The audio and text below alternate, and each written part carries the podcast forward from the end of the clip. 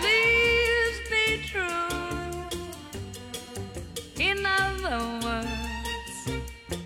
I love hello 大家好。我是阿兰。哎我是大川。大家好我是老徐。哎呀老徐今天的声音很有磁性啊。老徐听说今天开嗓开的挺成功。很棒啊很棒。因为今天的主题原因嘛，我的声音需要严肃一点。哎呦我去，今天是一个稍微有那么一点沉重的主题哈。嗯，嗯今天是关于一个疾病的，嗯对，也是希望说我们这个也算是二零二三年开年以来，我们想给大家一个提个醒儿，哎，敲个警钟，嗯，对，嗯，让大家注意一下这个身体健康问题。今天是我带来了一个小故事吧，就是收集的一个小故事。最近也参与电台比较少嘛，然后嗯主要还是去外派出去做一些特务性的特务性质的工作。情报收集工作。对对，故事的主人公是化名叫小江，是一个是一个青年女青年，哦，西南某城市的，哎，算了，哦直接说就是四川的一个某青年，女青年。哎呦，四川女孩儿，对，她，哎，她目前已经发，截止到现在为止，已经发现自己得肾透明细胞癌，已经五年了。哦，肾透明细胞癌，这这是一种什么、呃什么病呢？这是变透明了。这个 变透明 不管咱不管是什么病，反正它是一个癌症，好吧？啊 其实就是一个肿瘤 啊，吧。这个阿兰笑着说出这句话，显然这个故事的结尾是很温馨的啊。啊啊，对，这个故事还是比较，嗯、没有那么没有各位想象的像之前搜集的那些节目那呃那些故事那么曲折，那么跌宕。这个嗯整个的一个过程还是比较顺利的。哦，所以其嗯实就是想分享出来，跟大家聊一聊有关于癌症呀、疾病的这个事情。嗯，对对对，就是主要是想分享一下他他的这个面对癌症的这个心态。嗯，对，他这其实整个来说就是自己他的一个右肾长了一个八公分左右的肿瘤。哎，嚯，我我有一个嗯疑问啊，呃，你刚嗯才说是这个肺透明细胞是吗？肾肾一直是肾肾啊，一直是肾啊，那我听错了，继续。啊啊，就是肾透明细胞癌啊，可嗯能、可能有一部分听友有有接触过这类疾病，可能比会比较了解这个。嗯嗯，不过他目前病还是比较稳定的，嗯，现到现在为止也没有进行过化疗。我们就哦从他的一些嗯简单的一些故事去了解一下吧。嗯嗯呃，他是在二零，大概是在二零一八年左右是发现的。在这之前，他一直有一个嗯稍微不错的，就是很正常正常人的一个生活吧。像呃一四年上大学，嗯一四年他上了一个专科，然后嗯、呃也有一段比较稳定的校园爱情。哦，那一嗯，切从高中开始，嗯对，从高中开始，他们她跟她的男朋友就在一起了。然后大学以后，他们开始异地恋，那期间还是比较开心的，每周都要嗯见面什么的，呜呼，都是四川人嘛，一切听起来还很美好，是吧？对，很美好，很美好。那个，呃，她的男朋友也是比较比较稳定，男朋友比她大一届，哦，所以也就大一届，比她那个先找到工作嘛，嗯呃，毕业以后，她的老老公就可以，其实是可以称为老公了哈，嗯嗯，因为人家已经结婚了。嗯老公就毕业以后就在四川省内的一个国企上班，嗯也是比较稳定。呃，后来小江就毕业了嘛，毕业以后放弃了一些比较好的外省机会，嗯，就在本地找工作。嗯其实，嗯、这些工作给他带来一定的烦恼，因为自己受限于学历，嗯然后，呃，那个也不是很好找工作的，呃，在本地就一开始找到了一个电话销售的工作，哦对，就是打电话卖域名，每啊天 对着一堆名单儿，平均他说平均每天都要打一百多个电话左右。嚯，呃，他的原话说是孙悟空来了，四川也要打五千个电话才能走出成都。哎，我记得，我记得就是很早的时候，那个时候上高中的时候，应该是高三，因为我高高中复读一年嘛，呃，嗯那时候是我高三暑假的时候，在我们家那边健身房里面也当过一阵电话销售，也是每天对着那一那一堆名单，那个时候是有指标的，就是你一天必须打够多少多少电话，然后得有多少多少的那个顾客就是感兴趣来访，差不多就是这个，啊。对，差不多吧。嗯。嗯，呃，后来就是因为这个，就是因为天天打电话打电话，结果给、给姑娘给打抑郁了，真抑郁了，真的抑郁了，抑郁了将近半年左右。是能理解，对，不过这个时候身体也没有说出现什么大问题。嗯后来抑郁以后，她就，嗯、姑娘也是蛮，呃，行动力蛮强的，她直接就辞职了。辞职就、哦就觉得，因为就觉得这个原因就是在在于打电话嘛，看着那个名单，所以她就就转行了。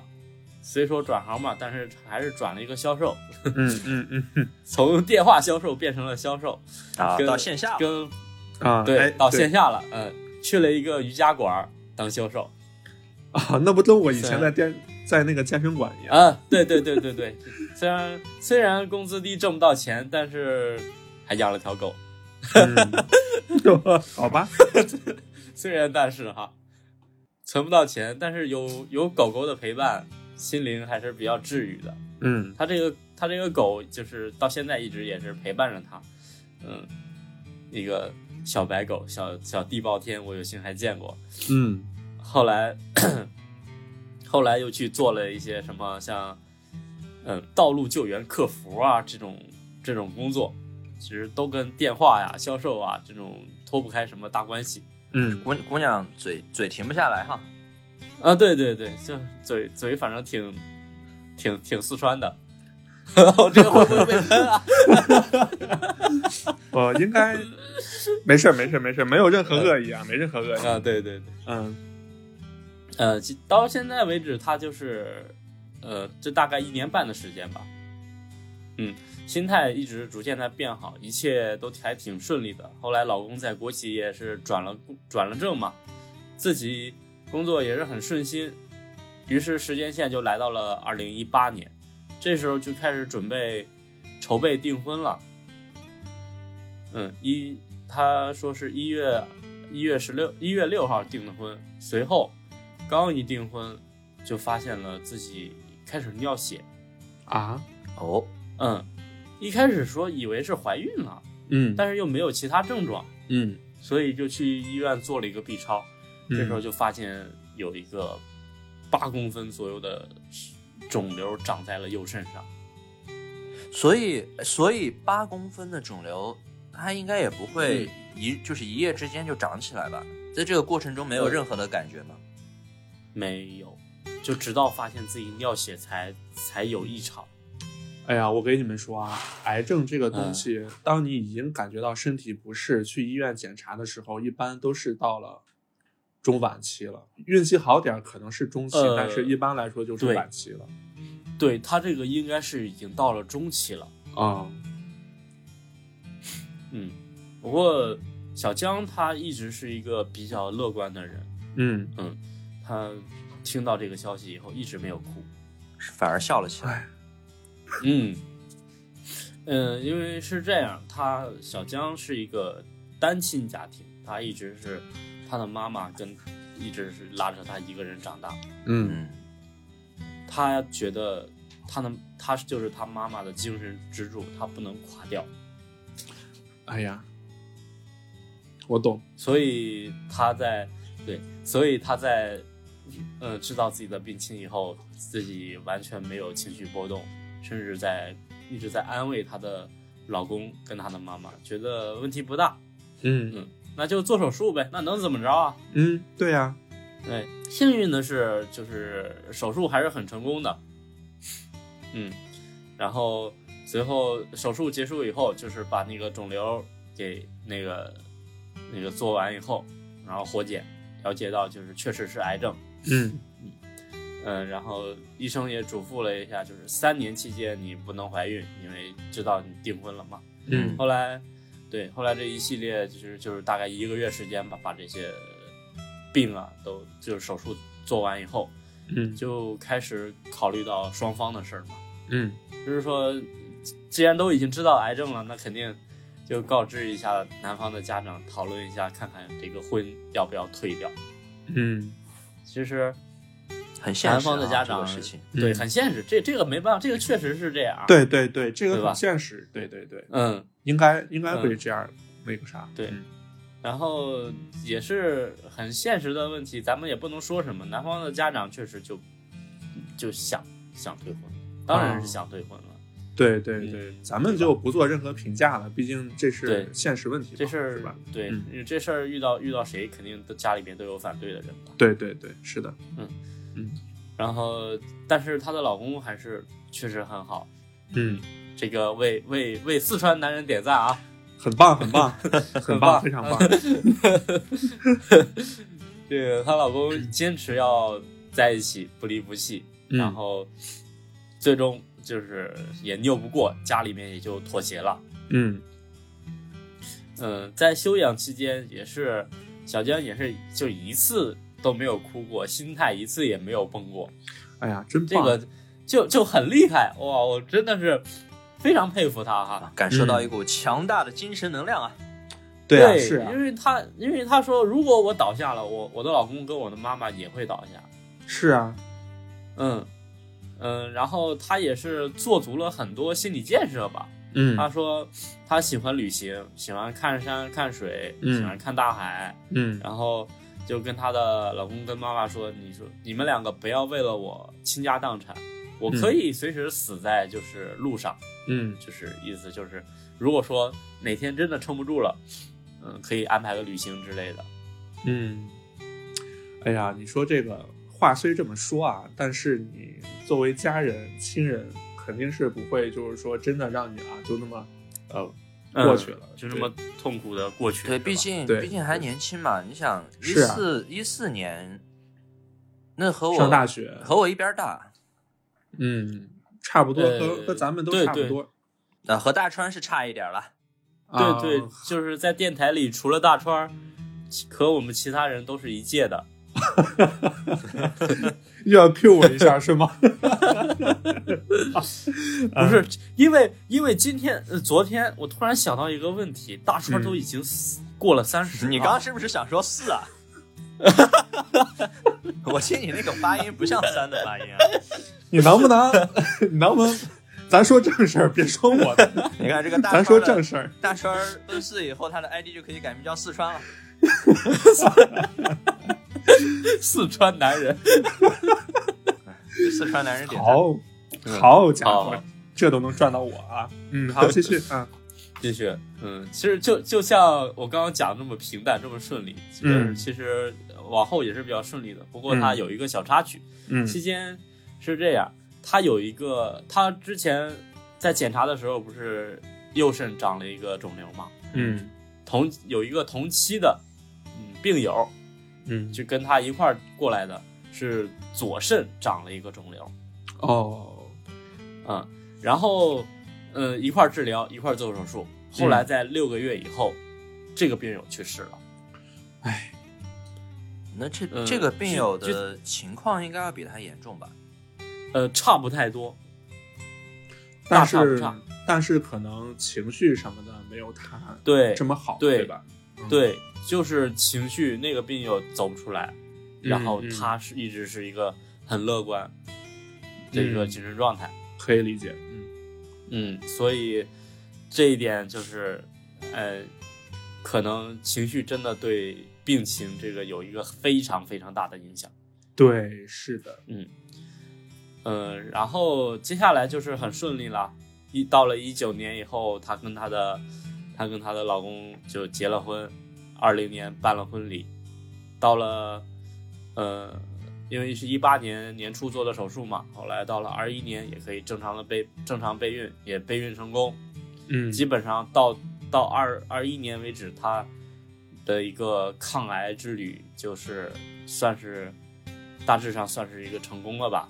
哦，嗯，然后跟我跟我在聊的时候呢，嗯，呃，已经是他的宝宝快出生了，哇，可能嗯现在已经已经出生了。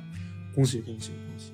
嗯，对对，这个非常恭喜啊、再次嗯恭喜一下我们小江同学，嗯真的是一个很伟大的，现在已经是一个很伟大的妈妈了，嗯哇，那他的这个过程相当顺利了。相当顺利。对，心态，所以说嗯心态非常的重要。他他跟我说的，嗯、心态真的很重要。唯一能做，因为他在检查完以后，唯一能做的就是把心态给放平，其他就是真的什么都做不了，就是配合医生嘛。他说，嗯只要医生没有判死刑，那干嘛我要放弃呢？对呀、就是应该把心态放好，然后积极治疗嘛。对啊，要相信我们现在的医学力量。嗯，相信医生。他说，呃，他面对这些可能癌症的病友，他想说，嗯、希望每个人整整个的都有一个很正的能量场，嗯嗯，哪怕可能活不下去了，也要也要轻松一些。你要笑着离开这个世界。对对对，对你这个让我，你这句话让我想到之前我看过，就是微博上有一个网友是真的，就是嗯。呃，那个网友分享他的一个朋友，他的朋友就是有一天发了一个朋友圈，就是说什么，就因为那个那个网友的朋友也是癌症，而且可能是已经是治不好的一个阶段了，大概可能嗯。医生告诉他你可能只能活一年，类似这样子。然后嗯。当时那个女生的做法，当然不是说鼓励哈，但是那个那那个女生的做法其实挺洒脱的，就是她说，首先她发了一条朋友圈，说是妈的终于可以死了，然后他就去环游世界，啊，在那段时间里，就是把他想去的地方全都去了一遍，想玩的全都玩了一遍，然后那个差不多也正好就是过了将近一年的时间，然后那个网友又发了一条朋友圈，呃，发了一条微博，然后说嗯。今天人没了。呃，很多网友其实，在惋惜的同时，大部分还是比较比较敬佩这个这个网友的朋友，他的那个整个一个确实是很乐观的一个状态。毕竟，如果说告知你你这个病已经无可挽救了，那么你最后是要选择，呃，过一个特别体面的，然后把你自己的心愿都完成的一个洒脱的一个结尾，还是说你要，呃，很痛苦的一直躺在床上？这个当时我觉得就是一个让我印象很深刻。我觉得到到说到这个，我到现在还能想起来那个微博。嗯嗯，对，因为这个微博我那个时候我也有看到过，就是这个女孩的故事我也有见过。呃，哦你说 不是不是不是这个女孩的故事我见过，只是我我不是说我见过她的人啊。呃，你一说到这个问题，其实我这边也想说，因为李腾知道吗？就是前几年的时候，我妈一直生病嘛，是吧？嗯，然后，嗯对，其实那个时候我和小米我俩第一次去老徐家玩桌游的时候，那个时候是我妈刚刚去世没多久，可能也就半个月。其实当其实当时我是，呃，我是不打算来的，因为那个时候我就是我，我完全不想接触任何人，我不想跟外界产生任何交集。那个时候，我妈呢，她是在一六年的时候，我记得很清楚，一六年十一月份的时候开始生病。那个时候就是说他啊发烧了，感冒了。我说啊，那去输个液就行了。结果就不知道为什么，就是比如说早上输了液，哎好了，然后晚上的时候又开始发烧了，就这样断断续续持续了有大概一个月。呃，当时就觉得可能不太对，然后就在我们家邯郸那边嘛，就开始嗯嗯，看看是怎么回事儿。然后呢，那个时候邯郸的医院查出来的时候是胸膜炎，啊，我说啊，胸膜炎那住几天院也差不多了，也没有太放在心上。结果后来查来查去，又发现不是胸膜炎，不是胸膜炎，那个时候就是不明原因的时候总是发烧。因为你们想想，就是咱们正常人，呃，发个烧，或者是像之前新冠一样发个烧都，嗯呃，难受的不行。我妈那个时候是天天发烧，天天发烧，就很很折磨人的。后来的时候，我那个时候在北京工作嘛，我感觉嗯不行了，可能有问题，我就带着我妈，呃然后让我爸带着我妈，那是第一次来北京协和医院，直接来协和医院去看病。嗯呃，然后协和医院查出来了，当时给我妈那个腿上取了一块小肉，做了一个活检，查出来了是颞动脉炎，这是一个，嗯，这是一个比较罕见的病，这个病的得得数大部分是女性，然后她的得病概率是十万分之一。我靠，那这个病因是什么呢？这个病因是到现在其实一直到她去世都没有说完全查出来她这个病到底是怎么得的。但是有一点应该就是她，因为之前我们家里面我妈就是操心的比较多嘛，我是觉得可能是操劳的多了。然后那个时候我家刚搬到邯郸，就是你知道吗？嗯人人一旦操劳时间久了，突然一下放松下来了，其实有的时候并不是一件嗯好，事。对，对对对，哦是这样，对，对，然后那个时候他也就半年，嗯，就开始生病了。然后那个时候协和医院给的方案是什么？就是吃激素加我靠，吃激素加免疫制剂。就是那个时候，因为你吃激素的时候的同时，你需要吃那个免疫制剂，把你的免疫力给压下来。因为你如果不压下来的话，你吃那个激素的那个药性进去你的身体以后，你身体里面的免疫力会把药性减弱。所以你在吃激素的同时，要吃免疫制剂，把你的免疫力压下来。那么同时呢，你的免疫力压下来以后，你是不是就会很容易得其他的病？嗯嗯所以这就是为什么大家说的，就是吃激素的话，容易引起很多其他的并发症，其实就是这个原因。对，然后呢，然后呢，从协和医院回来以后，回来了以后，没过多长时间，就是他的小腹位置，就呃就呃还有大腿上，因为当时是在大腿上，那个取了取了一小块肉嘛，在大腿上就出现了红色的血点儿。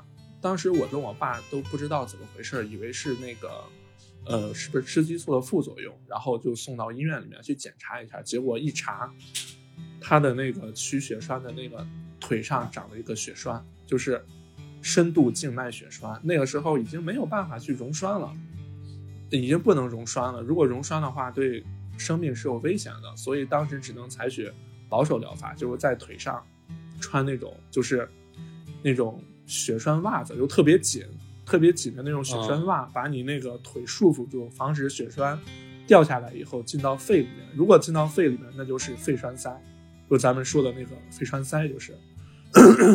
然后呢，就是说，就是说，阿姨这现在现在的情况，就是说，当时嗯，有很多个病，那个时候还没有那么多，就是加了一个血栓。但是呢，其实当时我我妈她的那个情绪状态啊，就不是特别好。她不是像小江啊，或者像那个那个女生那样，是真的就是把自己的心态放好了。她不是，嗯她是她是装的。我我做儿子的，我能哦看出来。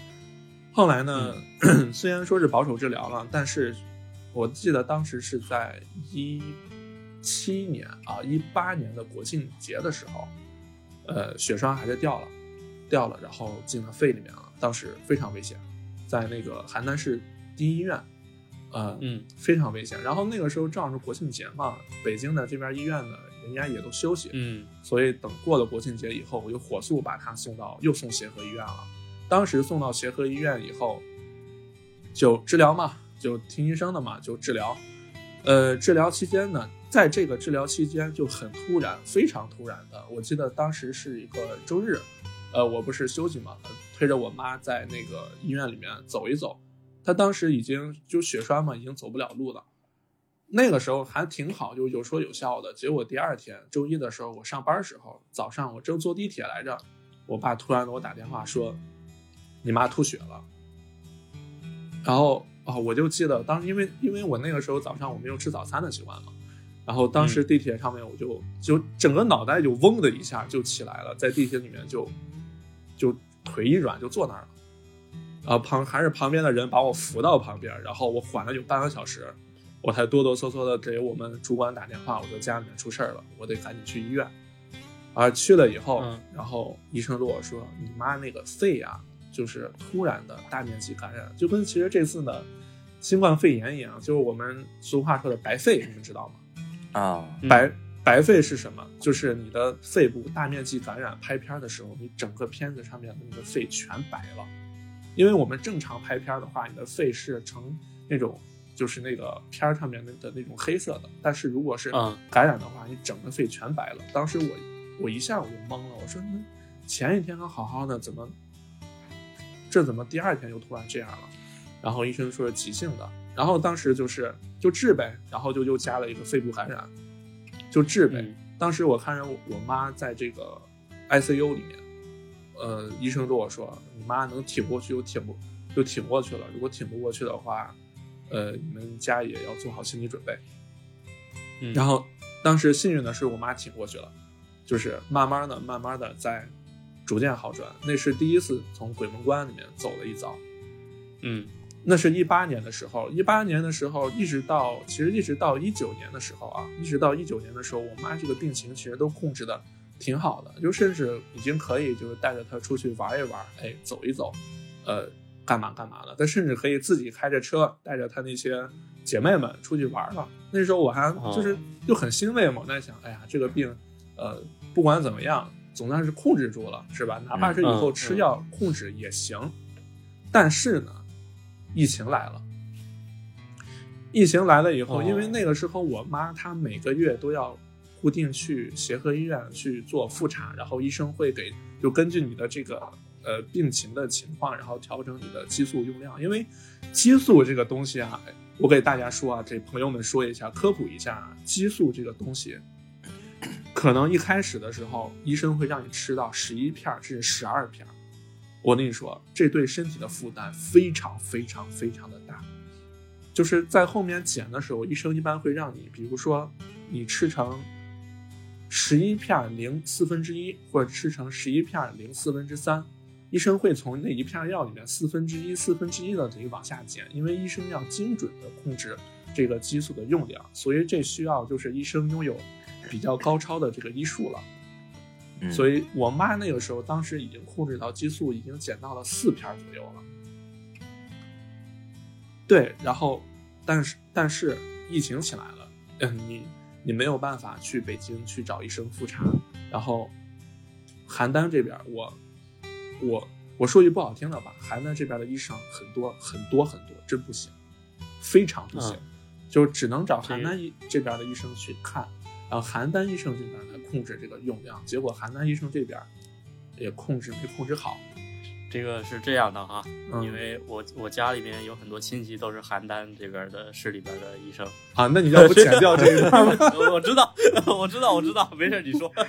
你要不剪掉这一段吧？就是那个，没有，确实确实，因为我我们家这边就是小城市嘛，嗯嗯，确实他他这个医生确实不太行，就是整体的医疗水平还是没办法嗯和北京比嘛，对对吧因？为嗯，包括很多很多，因为我我也认认识很多这些，嗯家里面很多人都是做医生的嘛，嗯嗯嗯，遇到一些遇到一些很多大的手术，他们都是还是要去外面请一些医生过来去做的，啊，对，确实医疗不太不太行，不太行。是，然后后来呢，那个时候就是激素的量就没有控制好嘛，呃，嗯只有开始了，就反复的发烧，反复的发烧，后再后来去医院检查的时候，就是血小板已经降到很低了，血小板已经降到很低了，已经是已经低到了要输血小板，就是那个。给大家科普一下啊，输血小板和我们输输血不一样，输血你看是红的是吧？但血小板嗯是黄色的，是那种黄色的粘粘稠液体，那那那就是、哦那就是血小板，而且血小板你从冷库里面拿出来以后，必须得在一一到两个小时以内必须得输上，呃不应该是在一个小时以内必须输上，否则的话是那个血小板就没用了，坏掉了，对，就、嗯。就坏掉了。然后呢，当时那个一直到大概是在到了二零二零年底的时候，二零二零年底的时候，那时候疫情稍好了一点儿以后，我再带我妈去协和医院的时候，那时候已经是第三次了，不是第二啊，对，第三次去了。第三次去协和医院，我记得当时在那个，因为人非常多嘛，因为疫情这一下下去就是人非常多嘛，呃，所以那时候我记得我妈在那个急急诊室里面还等了一晚上。那时候急诊室里面床都很满，连连躺的床都没有。我大半夜的跑到那个协和外面，挨个敲商店的门，到最后总算是找了一张，就是那个反正一张折叠折叠的破床吧，实在没办法了。然后我拿着床往里面进的时候，协和的保安还不让我进。然后我我当时跟保安发生了剧烈冲突，剧烈的肢体冲突。对，然后后来的时候，然后后来就是因为医生也是因为协和的医生还是很专业的，就是他会根据你病情的轻重缓急来给你安排床位。因为我妈当时确实病情比较严重嘛，呃，所以就是给他那个安排到的就比较紧急的给他安排到了床位里面。而且在那之前，我妈。牙齿也拔过，因为那个时候其实她的血小板的凝血量一直非都非常不好，因为她拔牙，她拔了她拔了牙以后，那时候她的血就是一直凝血凝不住，甚至是她那个半边脸那个时候都发炎了，都肿肿起来，肿的那么大，嗯，没办法没办法说话。我记得那个时候我回家以后看见我妈那个样的时候，当场我就哭了，太难受了那个时候，而且我爸也是天天在医院里面陪着他，当时我。我那个时候在北京挣的钱，基本上都都给我妈看病了，然后呢，然后做的手，呃，就是在协和医院里面，那那是第三次在协和医院里面做的手术，医生在我妈那个脸上开了一个开了一个洞，把里面的那个脓，把脸上开了一个洞啊，把里面的那个脓给从里面引出来，有有一个导管给引出来，然后呢，就是一直都是。在做这个，就是第三次去协和医院，基本上是在做牙引起的这个脸部发炎的这个症状。后来当时，当时治了有两个多月，那个时候因为疫情嘛，所以协和医院要求陪陪床的家属不能出病房，就是病床那个病区，你陪床家属你不能出来，你晚上睡的时候你只能在外面打地铺。你甚至你吃饭啥的，你也只能吃协和医院里面那个饭。那时候我爸一个人在医院里面生生顶了两个月，没出过一没出过一次门。哎呦，是因为疫情吗？还是对对是这样规定？对，因为疫情，疫情期间，呃，协和医院是这么规定的。后来呢，一直住了两个月，临出院的时候，医生给我爸和我下了一个通知，说你妈这个血小板啊，有可能现在已经没了。你们懂血小板没了是什么是什么情况吗？你你的人体产生凝血，凝血用的血小板没了。哇，那那就是稍微有磕碰什么都是非常严重的。对对，你稍微有点磕碰或者怎么样，就跟其实就跟白血病一样，你稍微有点磕碰，你身上的那个血你止不住的，因为你没有，你身体里面已经没有产生血小板的那个骨髓细胞了。所以呢，回回家以后就是先在。好像那个时候就已经到了二零二一年了，说那就再看看呗，再看一看。呃，在家里面陆陆续续的在邯郸的医院一直在住院，一直在住院，在邯郸里面就一直大概到二零二一年的七月底，七月底八月份那个时候正好就是，哎，你们也知道嘛，教育机构大裁员嘛，对吧？然后我当时也就是离职了，离职以后我想着，那我回来就先照顾我妈呗，先照顾她一阵，再说找工作的事儿。然后回来以后呢，我回来以后的第一天，邯郸医院的医生就把我叫到办公室，说建议你妈赶紧转院，因为邯，因为他医生也说了，这这邯郸的医院确实是没有任何办法去调理我妈这个病情。啊后后来我就紧急给他转到了石家庄，就紧急的转到了石家庄的那个医院，石家庄第三医院吧，我记得，因为当时我妈的病情已经是，呃，有感染、有发炎、有。颞动脉炎，然后还有那个肺栓塞的后遗症，还有那个那个那个那个肺感染的那个一些后遗症，哎，这这好多病啊，都数不清了啊。然后呢，就到了那个到了石家庄的第三石家庄第三医院感染科，在那边，那是我妈最后一次住院了。呃，感染科那边一一直治，就是还是还是治不好。呃，后来甚至都已经用到了那个，就是那个化。化疗药品没有去化疗，但是用到了化疗药品。我跟你们说，化疗药品那个液呀，输的有一天一夜，就那一袋儿，那一袋儿液体输的一天一夜，还得用那个输液用的那个辅助的那个机器。呃，而且那个时候我妈的手上已经千疮百孔了，就你看那个手上就一片红一片红一片红，全是那个血、啊，血斑，因为没有血小板了嘛，是吧？啊，那个手已经千疮百孔了，你树叶你插有的时候你都插不进去，就这个已经是不可逆了，是吗？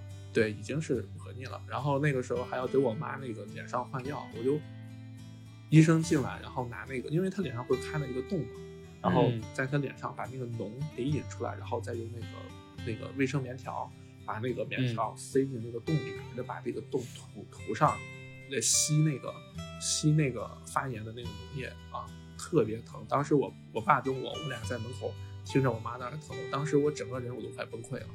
真的已已经快崩溃了那个时候，呃，啊，然后呢，后来在那儿大概是住了一个来月，在二十天左右的时候，石家庄的医生就是把我叫出来，对我说：“你妈这个情况现在，嗯，我不说你自己心里面应该已经也清楚。”然后他说：“如果你想还想继续治疗你妈的话，去北京的那个北京，呃，那个那个友谊医院，因为北京友谊友谊医院的血液科是非常有名的，就跟天津的那个血液研究所，呃，差不多。嗯然后他说你去那找，呃，哪个哪个医生，哪个哪个教授，然后你去找他去做骨髓细胞移植，这个费用呢大概得花一百多万，但是呢，嗯但是呢，就算是移植成功了，也不一定可能，嗯你妈也就能撑个一一两年左右，因为他有一个患者，因为他有一个患者是三十多岁，和我妈这个情况差不多，做了这个骨髓移植以后只活了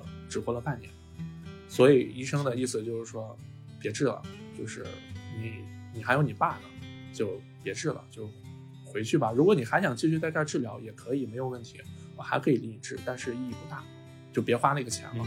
就医生是这么说的，因为那个时候大概就是在二零二一年的八月底的时候，嗯，在八月底的时候，然后呢，那个时候也是你介绍小米跟我认识的时候，就那嗯，那个那个那个时间段，嗯，然后呢，后来我就就权衡利弊嘛，然后就做了非常非常激烈的心理斗争。呃，我对我爸说，我说要不把我妈接回去吧，咱别治了，因为因为我看我爸的状态也再这么治下去，说不定这这边没治好，我爸可能也倒了，是吧？然后，嗯，八月三十一号的时候，我把我妈给接回家，因为我妈那个时候其实虽然我没敢给她说，但是我妈也猜出来她现在这个情况了，然后就说就说想回家嘛，我说那就那就回家吧，就叫了个救护车，就是把我妈送回家了。当时我是问医生，我说我妈照我妈现在这个情况，她还能挺多久？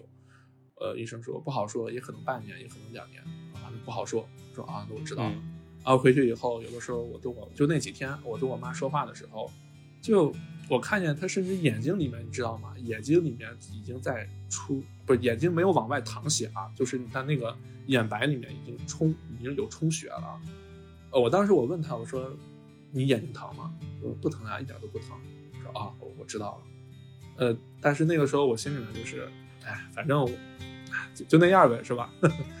然后那阵儿就认识小米嘛，小米后来那个时候我印象很深，小米的时候是呃中秋节是九月六号的时候，中秋节放假，呃来我们家嗯看、看我妈了，我妈拉着小米的手说了很长时间话，呃说了很长时间的话，然后后来因为那时候放三天假嘛，小雨就呃小米就待了两天，到九月六号早起的时候坐火车回的北京，呃然后九月六号晚上呃晚上七点左右，我妈就在医院就就走了，呃大概我妈掉了最后一口气儿。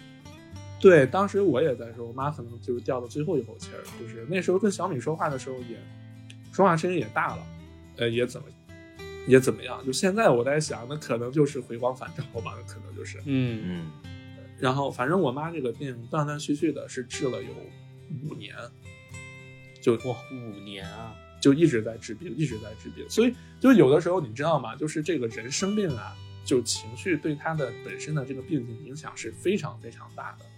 因为以前的时候我我没经历过这个，我一直觉得扯淡。但是后来我经历过以后，我非常非常非常信这个。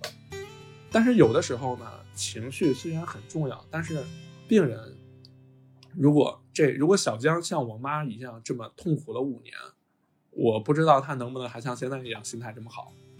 嗯，呃，但是我妈确实太难受了，真的太难受了。就任何，我觉得任何，就哪怕是那个心心里一直很坚定的人，嗯，可能也会被摧毁防线。因为你看着你的你的老公、你的儿子为了你每天奔波，然后那么辛苦、那么累，你心里面肯定很难受呀，对不对？是吧？嗯，然后那个其还自自己自己疼痛什么的倒没什么，主要是还是不忍心自己的软肋吧。对，所以我在这边跟大家科普一下，就是血栓呀，如果说家里面有老人啥得血栓以后，有血栓了，就是那个一般来说查出来以后就是深度静脉血栓了，所以那个时候就要非常小心，别让血栓掉了。血栓其实是什么？血栓其实就是那个血，哎，它那个流通不畅了，凝成了一个血块儿。别让那个血块掉到那个肺里面，掉肺里面，那有可能就是非常灾了。其实我妈最后走的时候，很大一部分也是因为那个肺部感染，因为当时那个在石家庄的以后，在在石家庄查的时候，医生说她的这个肺里面呀、有二十多种细菌，二十多种细菌没法治了，而且医生给开的那个药就是治肺肺部感染那个药，一瓶儿你们知道多少钱吗？就那么一小瓶儿，两千块，一小瓶？一一一星期，一小瓶儿两千块，一星期。然后后来我妈还是，其实最后走的时候的病因还是肺部感染，那一口气没上来。所以当时我就在想，一八年的时候，我妈那次肺部感染，我从鬼门关里面跨过来了。但是过了几年以后，我觉得，我觉得阎王爷说不定还是得收他，然后还是因为肺部感染最后走了。嗯，就就这个事儿呀，就是其实说句不好听点，就是哪怕你得这个病，你啊急性癌症什么的，一个礼拜马上就走了，倒也行。但是它是生生折磨了人好多年，所以真的就一旦家里面有呃有亲人生病怎么样，这是很折磨人的。所以阿懒在说这个故事的时候，我觉得小江他除他一个是他是那个把情绪控制的很好，一个是我觉得他真的是很幸运啊。呃对，他是很幸运的一个，他是我觉得算是癌症里面最幸运的一批人。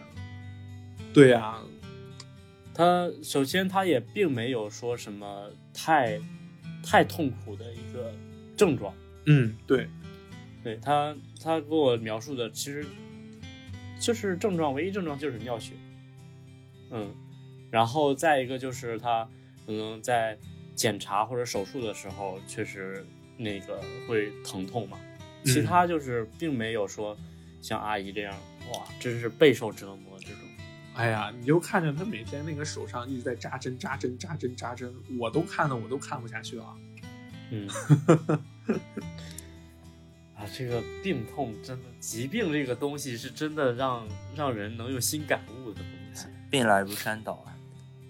对，嗯、对，是呀，这个这个事儿嘛，就是啊，反正如果哎，如果假如说就是大家家里面可能亲人啊、谁也生病了或者怎么样，假如说你们当即治不了的话，别犹豫，赶紧送，赶紧赶紧赶紧转院是吧？，对，赶紧转院，别犹豫，真的别啊钱呀、或者怎么样不方便拖拖不得。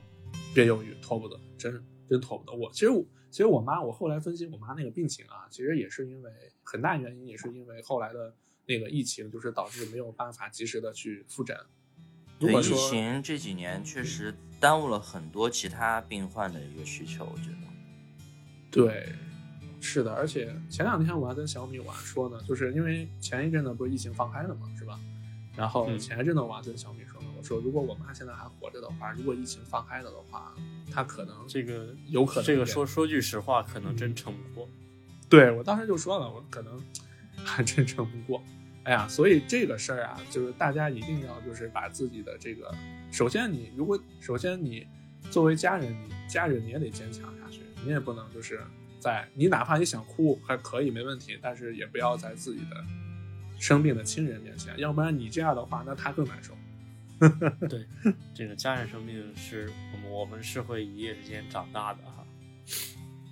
对我，我我觉得这一点就是，你其实有时候你意识不到，父母已经老了。嗯，对，但你可能在某一个瞬间的时候会发现，行，那那老徐那边有没有没有什么要分享的？呃，我这边疾病和哎，故事这个 这个大川说完好沉重啊！这个话题，这个话题哎我要真的聊的好沉重啊！我不能再说沉重的了，还好我这边相对要轻一些哈。啊啊，嗯来来来来来来，啊，首先就是刚才这个安澜说，因为大川之前在北京的时候和小米一起来我家玩过嘛。说实话，那个时候嗯我确实不知道大川当时在遭遇这种事情哈。呃，嗯安澜也没有跟我嗯说，可能也是想带大川来就玩一玩桌游，可能调节一下心态吧。对，嗯，哎，要早知道这样，嗨，下次下次大川来的话，我我我还针对你。我操，你是人吗？做个人吧。嗯，那你那边呢？嗯。呃，刚才那个那个阿懒他说那个小江的故事哈，嗯。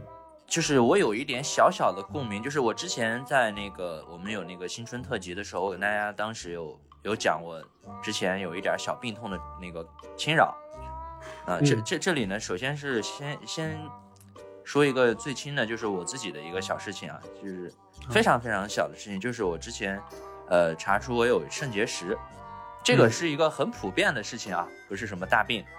呃，为什么呢？就是一般来讲，像我的话，我的病因其实，呃，医生跟我说了以后，我也就很清楚为什么我会有结石。就是我在大学四年，阿懒是我的校友嘛，我们宿舍都是隔壁的。阿懒应该是没有见过我喝水吧？没有，我到，嗯、老徐是从大学到现在，我从来没有见过他喝一口水。呃，你这么不爱喝水吗？毕业之后还是有喝，但是也很少。就就是，呃，也所以我也要提醒，就是大家年轻人不要仗着自己年轻，就是嗯这个生活方式啊，还是要健康一点。我在大学其实我们也不年轻了，希望大川儿已 是吗经过三十了。你让你让老徐好好说，能别 Q 我了吗？我我还是个宝宝呢。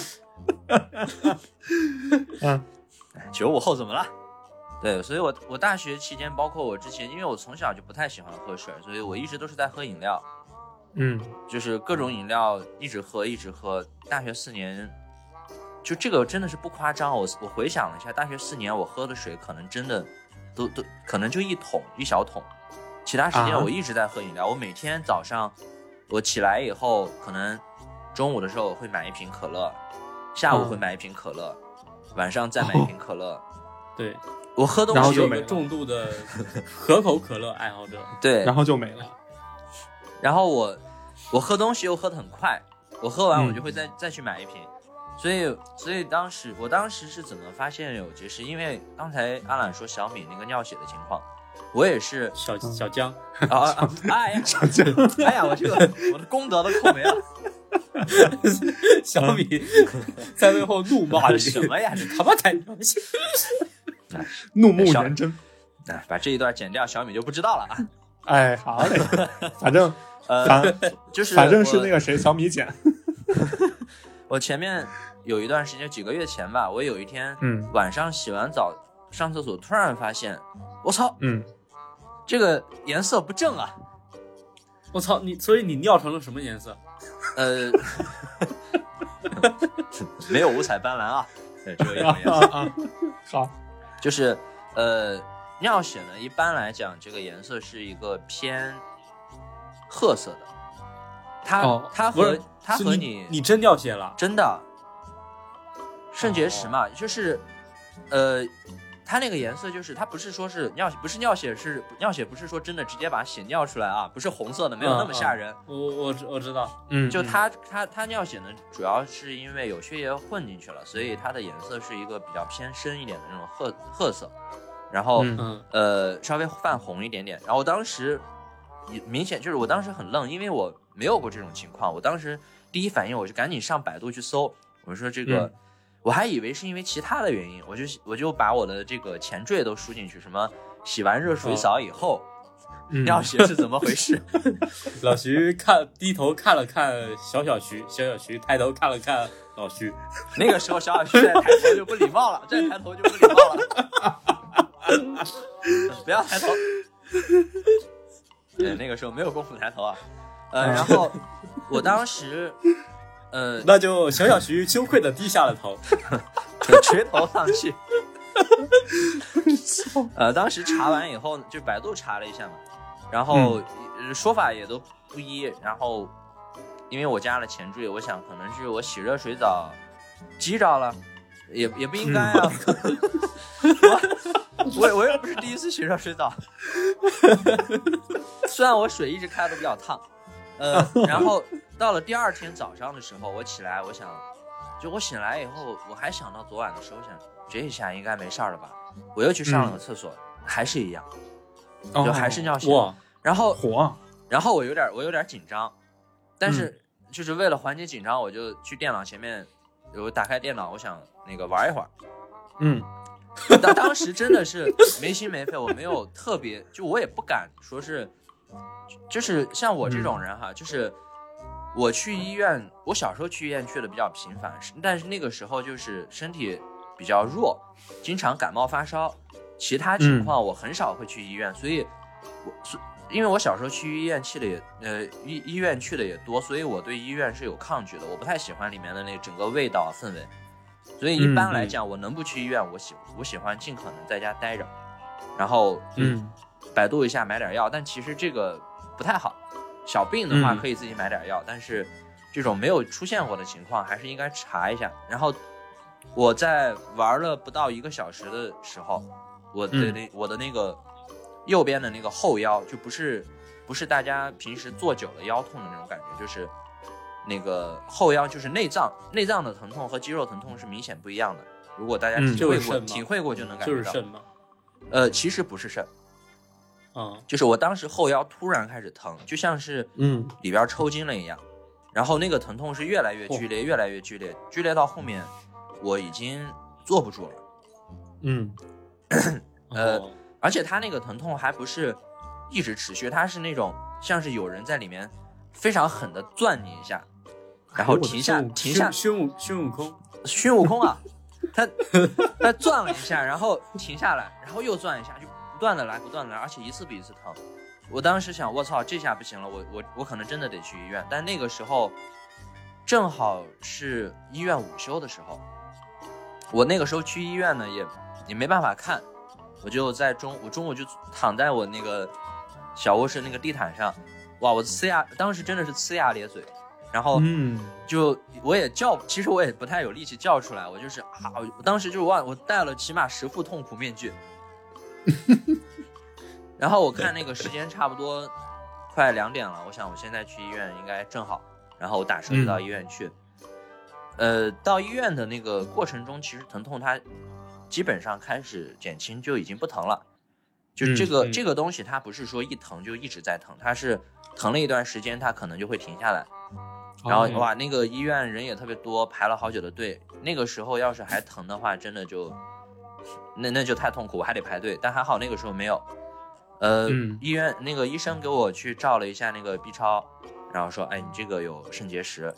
我说我操，我居然有肾结石，年纪轻轻居然有肾结石。然后后来医生说，这个这个病不分年龄，主要还是看你的生活习惯。呃，嗯他当时给我开了一些，当时其实他给我做的措施就是给我开了一些那个排石的药，这个药呢嗯你嗯经常喝，然后慢慢的可能会把这个结石溶解掉，溶解掉你就自然排出了。哦，对，然后，呃，所以为什么说我没心没肺啊？那个药我喝了一段时间，喝完了，喝完了以后，那个在这个疫情放开之前，有一段时间不是特别的严嘛，嗯，很多小区都开始封了。然后那段时间嗯我就在家里居家办公了将近两个月，那段时间买不到药，大家应该也都知道，就是嗯，你不但买不到感冒发烧药，就是所有的药店它不营业的，就是你要买就只能卖空了，你只能你要买，你不管买什么药，你要买它都我打开那个软件以后，它都是用快递送的。然后在疫情期间，那个快递特别特别的慢。对对对对，是的，然后我就因为我那段时间药吃完了，虽然我没有在疼，但是我在想，我我再多吃点这个排石药，其实也是好的嘛。我就买了买了嗯又买了几盒，结果那个快递卡了好久好久好久，一直不发。后来发了又过了好长时间才到，然后嗯我就不想吃药了。我 我买那个药我放那儿，我就一直没怎么吃，就是来的时候吃了一两天，然后我就不吃了。我想我这我的药，这医生给我开的疗程我都吃完了，我自己又吃了一点点，然后又不疼了。嗯那因为当时第一次结石疼和，呃，就过了很长时间，可能过了有两个月，没有任何的感觉。我想，哎，那我这就溶掉了呗。当时医生说也不大，嗯嗯可能就是零点六毫米吧。我想那也不大。嗯呃，后来就是在前一段时间，这个年前十八号那一天呢，我满心欢喜，因为那是我最后一天上班，我十九号嗯就放假了，那天开始休息了。那天下午我特别开心，结果在公司的时候，那个、啊我那个腰突然开始有一些问题，我当时就祈祷，别疼别疼，求你了，别疼，真的，大哥。又开始了。然后我说完这心心里默 完这个念完开心的这句话时以后，对最最开心的那个下午，然后那个结石突然就开始疼，而且比之前的那一次剧烈的多。当时我疼的我就我就说不行，我得赶紧去医院。我当时就、当时我还我还留着一张截图，就是我那天下午的那个滴滴的打车行程，我连续跑了三从公司打车到嗯家里。因为那个时候我没有力气走到地铁站了，我也骑不了车，特别疼。嗯打车到家里，然后拿了我的医保卡，我的就是一堆东西拿好以后，我又赶紧打车到最近的一个医院。结果那个嗯医院呢，呃，我我这我是第一次排急诊，嗯嗯我没排过急诊，所以我嗯排了急诊以后，我不知道，就是我拿着我那个那个排号，我就想我我是急诊，我是不是可以特别急的去找医生，让医生帮我看一下？然后医院的人又比较多，我又不好意思抢在他们前面，虽然都是急诊可能，然后我就在那又排了好长时间的队，终于排到我，然后医生给我照了一下，说你这个结石，他我喝那个药好像一点效果都没有，我的结石啊，啊好像甚至比以前还要雄壮，啊，呃，很很争气的小石头，雄壮，很雄壮。雄伟。然后重点就是我在拍完以后，那个医生说我们今天这个就是，我当时就说医生，你能不能给我直接做一个超声碎石，把这个石头从体外碎掉？他他说今年医院做不了，你得去找其他医院。然后他就给我打了一针，可能是止痛的或者是消炎的针。我又赶紧打车去了另一个医院，那个医院更大，人更多。我去了以后，我直接问医生今天能不能做碎石，他说呀今天做不了，你得约明天的。然后我又赶紧打车去了，去了呃我在打车之前我就留了个心眼儿，我就我先给那个医院打电话，我之前都嗯没打电话，真的是就是看得出来我这个去医院看病什么我经验特别少，然后我打电话，终于打到有一家接了我的电话，然后我问今天能不能做碎石，他说可以啊，二十四小时。哇，我赶紧就打车去了。呃，去了以后，反正也花了蛮长时间。那个医生给我拍完片子，然后让我躺在一个床上，然后在我肚子上抹了一些清凉的东西，然啊，后我知道。然后那个仪器放 在我操，对，我然后用那个仪器对着我，就是大概进行了半个多小时吧，就是那个超声嗯。碎石，就像是嗯。我操，其其实不疼哈，就是嗯。呃，哦。有有疼痛感，但是其实嗯。不算痛，就是感觉有人在电你，嗯就是一下一下一下，大概这样子，就是一直持续了半个多小时。我我就哦能着你的对着你的下体猛攻半个小时，呃，我的后腰小腹什么下体，那能受得了吗？那都折了好吗？什么叫折戟沉沙？对，大概就好继续，过了那么一段时间，然后我就在过程中，我都可以看到那个片子里边我的那个呃影像，那个小石头，它就一点一点，就是能看得出它在飞那个灰，就是它它一点点被打碎了。哦，啊，而且在那之前，在那之前我是上了厕所才去的，然后医生说你要憋尿，嗯我那行吧，哦然后我我喝了，我去旁我去旁边买了一瓶那个一瓶普通可乐，什么可乐？我在知道我有结石之后，我真的是一点都不敢喝饮料了，嗯 只是会只会在偶尔的时候给自己奖励一小瓶无糖可乐。啊 然后我去买了一瓶那个就是我们最常规的一瓶矿泉水是多少毫升？五百五五百五吧，应该是。嗯，五百，对我喝我五百五，我大概就是我炫了一瓶，然后等了一会儿医生去看，然后医生说不行，你得再再憋一憋。然后我又炫，我那一天为了憋尿，然后医生说我整个碎石过程中，包括拍片子都要憋着，然后这样的话，嗯哦，我上我他在碎完石以后，我上厕所他才能立刻去排掉。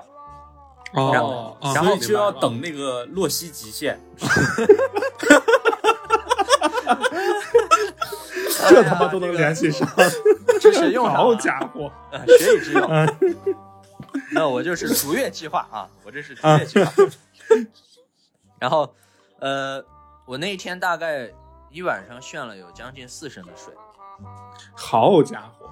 对，我就狂炫四升啊。对我，因为我当天在医院我就炫了有三升，我光那个、哦我光那个水我就已经喝了有四瓶，那就已经两升多了。嗯，然后然然后我在公司的时候一直没也喝了有一直没有尿。呃，不不是，我在公司喝了以后呢，因为上过厕所了，所以我去医院的时候没有憋着。医生嗯让我一直尽可能多憋，我就狂炫狂炫。但是因为你炫的快，它到憋是有一个过程的，所以嗯在这个过程中我就一直喝。然后终于呢，那个睡完以后，我去，嗯，医生说是你这个要复，到时候要复查，就是因为过年嘛，我就只能过完年之后复查，我就我就回去了。哇，当天真的是太壮观了，叹为观止。我第一次见到什么是排石，我之前以一直以为，可能确实就是有些小小的结石溶掉以后，你上厕所你都注意不到，它可能已经、嗯已经很小了。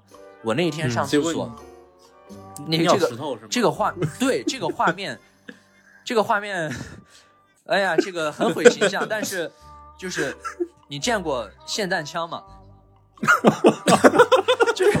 就是你开开枪的时候不是会崩崩弹壳吗？啊，对，我操，真的我操，你真的用成了枪啊！用成了 枪，妈呀，那 真叫我枪啊，真英雄好吧成枪了。真的就是那个是什么样子呢？就是你上厕所的时候，它带着那个非常明显、很大块的那种小小小那种小碎石，哗一波嗯接一波，砰！哇，那而且说，真而且当时上厕所的时候还是带红色的，是因为这个结石为什么会腰疼哈？我给大家讲，一遍就是你们是不是都没有结石啊？啊，没有，凭什么呀？阑尾都没割过。我就是结石疼的时候，它如果是在你的肾里面，它是不会疼的。哦它当当它疼的时候，是它已经出来了，它在你的输尿管里面进行了形成了阻塞，所以你会疼。然后哦如果它它的体积大的话，它不但形成阻塞，一个是，呃，它阻塞本身会疼，而且它那个因为会有，呃，形成了阻塞以后道路不畅，它就会有积水，啊，你就会有一些你就会有一些肾积水，啊，所以这个是疼痛的主要原因。然后输尿管是很细的，所以在这个结石在它这个行行走的过程中会造成一个非常剧烈的疼痛。那当时呢，哦我在年前十八号那天晚上终于畅快了。就什么叫畅快？就是不疼了，而且我肉眼看见我的石头排掉了。嗯一泻千里是吗？我以为一切结束了，然后二十号嗯我就还有啊二十、号呢我就回家回老家了呀。回老家嗯以后，二十、号那天应该是三十前一晚，嗯啊我晚上到了家，晚上到了家家里，哎呀，就是我因为我去年没回家嘛，去年在北京过的年，所以啊两年两年没呃两年没回家了，然后嗯坐下来吃个火锅什么的。嗯我喝我刚吃，没有我我我都不敢喝，我刚吃完，突然我的右肾又开始就疼了，又又开始我靠！我当时就想，我操！我前两天刚碎完石，碎石很贵的，我碎一颗石头花了一千五。我的天，当然，北京、嗯所以碎了几颗啊？就一。颗是吧？嗯啊呃，很不幸，我就是我查的时候啊，我的左右肾是都有结石的，但是呢，哦我的 左肾一直没有出现任何的异状，一直都是右边。嗯所以，天哪！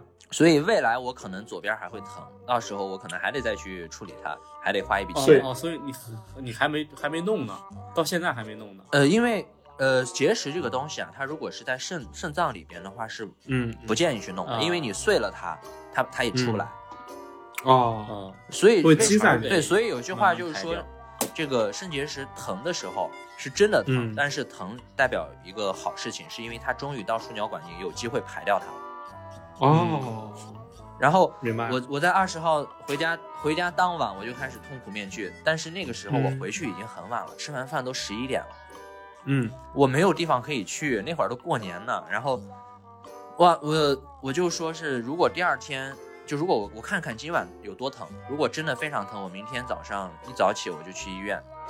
嗯就是嗯如果我等到三十之后再去，那可能真的没有人可以帮我看了。那个时候医生都回家了。嗯，对对那天晚那天晚上我整整一宿没睡着，就是疼到我的天，疼到，我之前一直以为我第一次结石疼的时候就已经够疼了，第二次我嗯觉得嗯这次是顶峰了吧，第三次哇比以往的任何一次都剧烈，那个时候疼到我路走不动，我我我想去上个厕所，我我基本上是半爬着去厕所的，所以所以我我有点好奇啊，是生孩子疼还是你那个疼？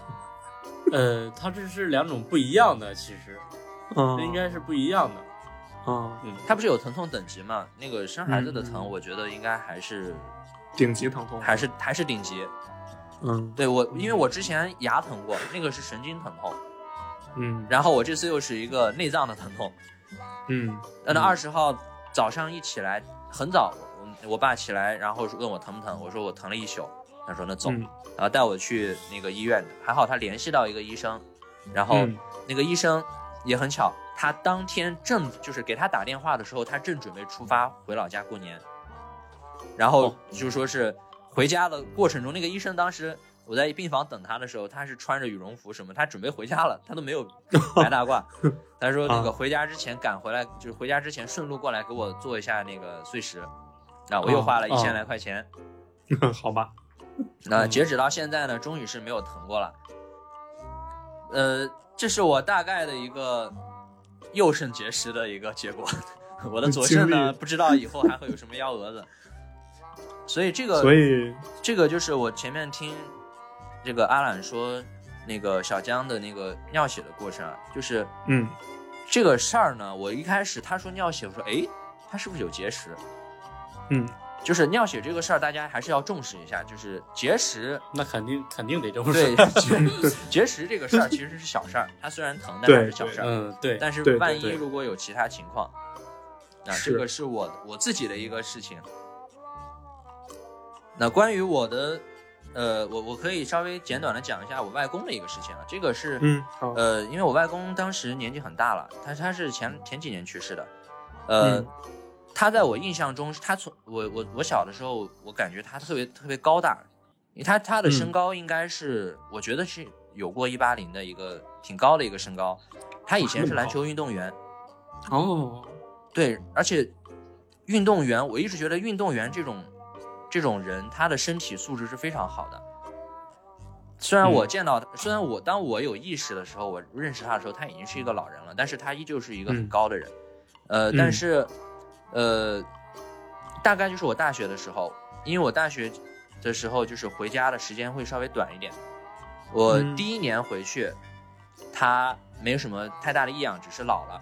当我第嗯二年回去的时候，他就已经躺在病床上，整个人说不清哦话，呃，完全走不了路，然后就整个人我感觉，就因为他当时说是，就是家里人说是阿阿尔兹海默症，嗯。但我一直以为哦。是，我一直以为这种病它只是，就是我们俗称老年痴呆嘛。我一直以为这种病嗯只嗯。是说健忘、想不起东西、不认不认得人。因为当时，呃，哦。有前兆的时候，就是我前一年去的时候，我坐在我姥姥家，然后、嗯。呃，我外公坐在我旁边看了看了我一眼，然后突然问了一句：“你是谁？”嗯然结果哦结果在第二年的，但那个时候他的行动什么都很正常，他只是嗯可能不记人了。但是到第二嗯年的时候，他整个人话也说不了，躺在病床上就是动也动动不了，哦完全失去生活自理能力。其实这个这个是，呃，超出我认对这个这个病的认知的。然后嗯很很快，可能不大概不到一年他就去世了。所以我当时就特别震惊，就是我震惊的点在于，因为他年纪很大了，他如果去世，我其实不意外，但是我意外的是这个病怎么会这么的这么的快？就是一个在一个当过运动员的人，他的身体素质那么好，结果嗯他也不抽烟也不喝酒，他是生活还挺健康的，然后在很短的时间内一下就把一个人的生理机能全都摧毁了，这个让我特别的震惊，所以我印象还挺深刻的。所以说病来如山倒，病啊就跟这个身体身体素质其实没有什么关系。只能说你身体素质好，可能你得病几率会小一些。但是你病真来了的话，你该对怎么样还是怎么样，对吧？对，人体还是很脆弱的。对，刚才老徐说，就是他做超声的时候，不是往他身呃身上抹那个很凉很凉的那个东西吗？嗯，这个我其实我我比老徐有更更深的体会。哦，众所周知，众众所周知，我冰火二重天，差不多，哦差不多。众所周知差不多。你是啊？啊 不不不不不不是，就是就是我是小米不在，你最近有点放可荡。算是小米啊，不是不是，不是没有没有，就是我不是骨折过嘛，是吧？我脚上不是那个以前做过手术嘛，就是以前我脚骨折的时候，做手术之前，他会也是用那种很凉的那种液体，然后在我那个腿上给涂满。而且我很奇怪的是，因为我是左脚受伤嘛，左脚脚背骨折。我很诧异的是，他把我整条左腿全部都是涂满了那个啊，我还以为医生给你涂的是右腿，你咋不说？隔山打你。咋不说？然后，然后当时，嗯，涂好了是吧？涂好，然后就刮腿毛，他从我嗯大腿那边一路刮到我的，就把我左腿整个一条腿的腿毛全部刮干净了。为啥全要刮呀时特别？你不是左脚吗？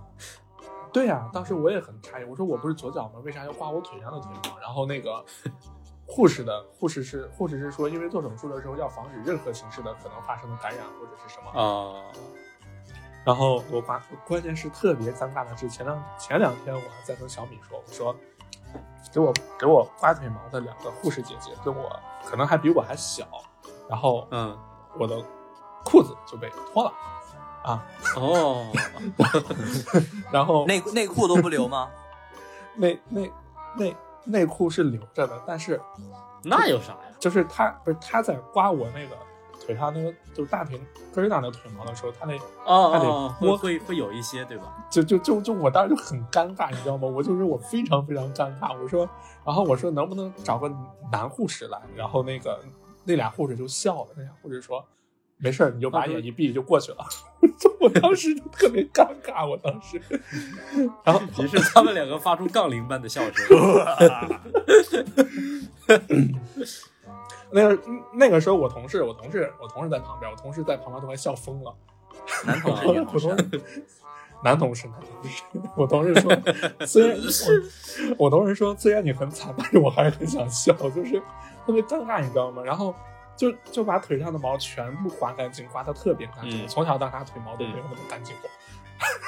然后就把我推到那个手术室里面，手术室里面，因为我当时选的我是全麻嘛，所以我记得嗯当时那个麻醉师，麻醉师特别损，他拿着那个特别粗的一个针头，就比咱平时输液的那个针头可能还要再粗很多很多，能明显看到那个针眼儿针眼儿上面的那个洞，知道吧？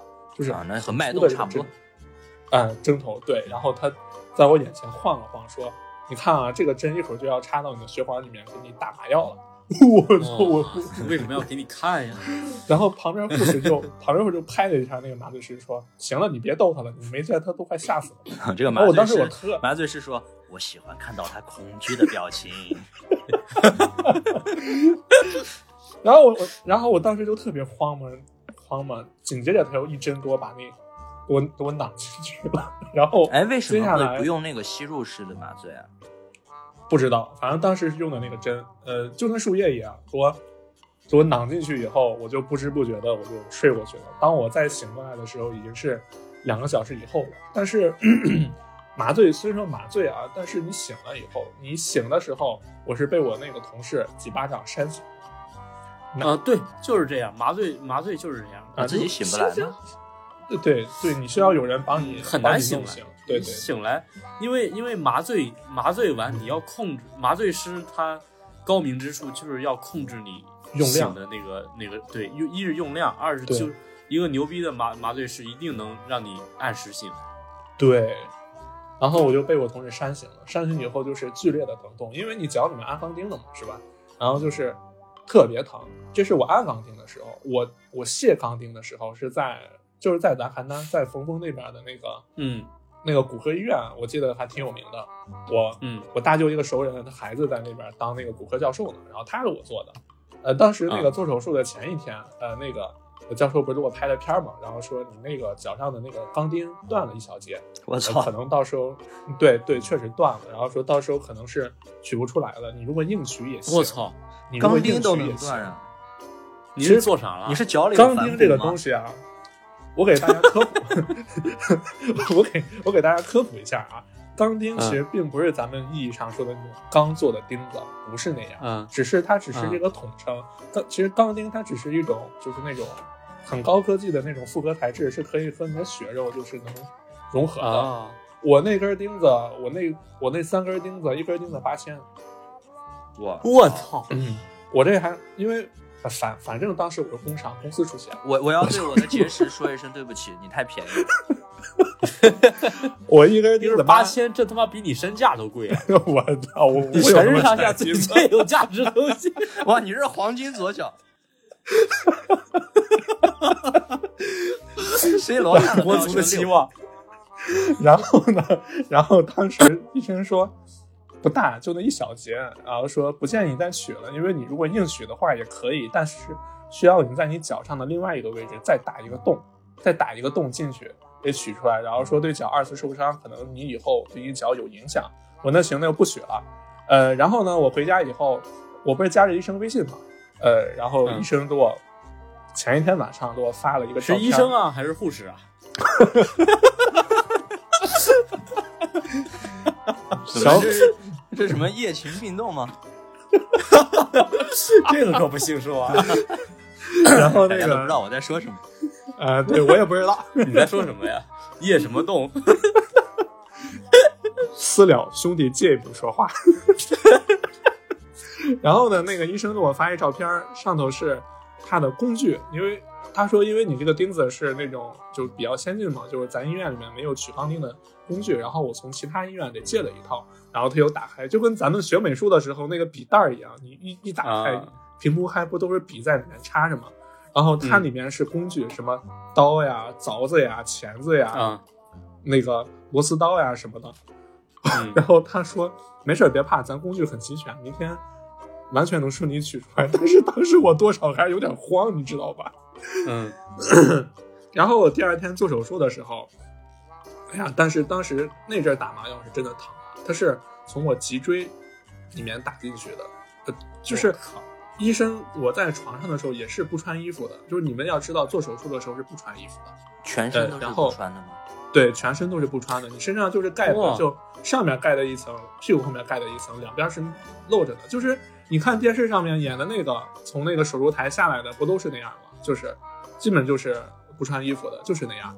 呃，然后那个嗯医生让我侧过身，说你把你把腰拱起来，尽量能弓能能弓多狠就弓多狠，因为你弓起来以后，你后面皮肤薄了以后，你脊脊椎不就是往外扩嘛，对吧？嗯，然后医生说你忍一下，很快，我的 很你，忍一下。我的很什么？你忍一下。呃，是 是，哎哎哎哎，对吧？然后呢，就是因为我是因为他是在背后打嘛，我也没看见他针有多大，或者是他用什么什么打的，是机器打还是人打，反正就是一针上去就直接戳你那个脊柱上，然后把麻药打进去。当时我就呃一下就啊，开始有点疼。特特别疼，就开始是微打疼，到脊柱上的意思是扎到哪里啊？下扎到下半身？下半身麻醉。他意思是，但是他说打到脊柱上，我我感，因为我当时的感觉就是，就是好像真的是打到脊柱上，就是！在脊柱上，就是就跟那个扎针一痛样，啊扎扎了一针，对，特别疼。因为当时我是下半身麻醉，但虽然我是下半身麻醉，可我还是睡着了。呃，然后呃，那肯定睡着了，然后取完他妈打了你还不睡着？去马吕吧。取完以后，医生还把那个，操，血迹献界，尸骨脉。然后那个，呃，取完手术做完以后也是两个小时，正正好。取完以后，医生把那个取出来的钢钉放在那个就是密封的那个塑料小袋儿，你们知道吧？就那个里面，然后拿给我说：“哎，取出来了啊，你要不要留个纪念？”我说：“算了，我我不留了。”然后他说：“有一小节，你就在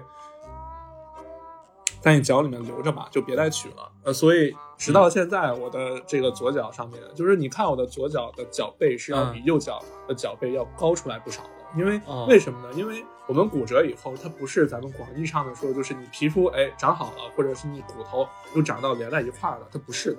其实它还是有断裂的所以现在那个钢钉还在你的左脚里，对还在的那一小节，就是现在还在。你的左脚里还藏着一个 One Piece。啊、对呀，等会儿可以让你拿来要们看看我去冒险了，我要探寻那里。去去吧，我去吧，我我把我所有的财富都藏在了我的左脚。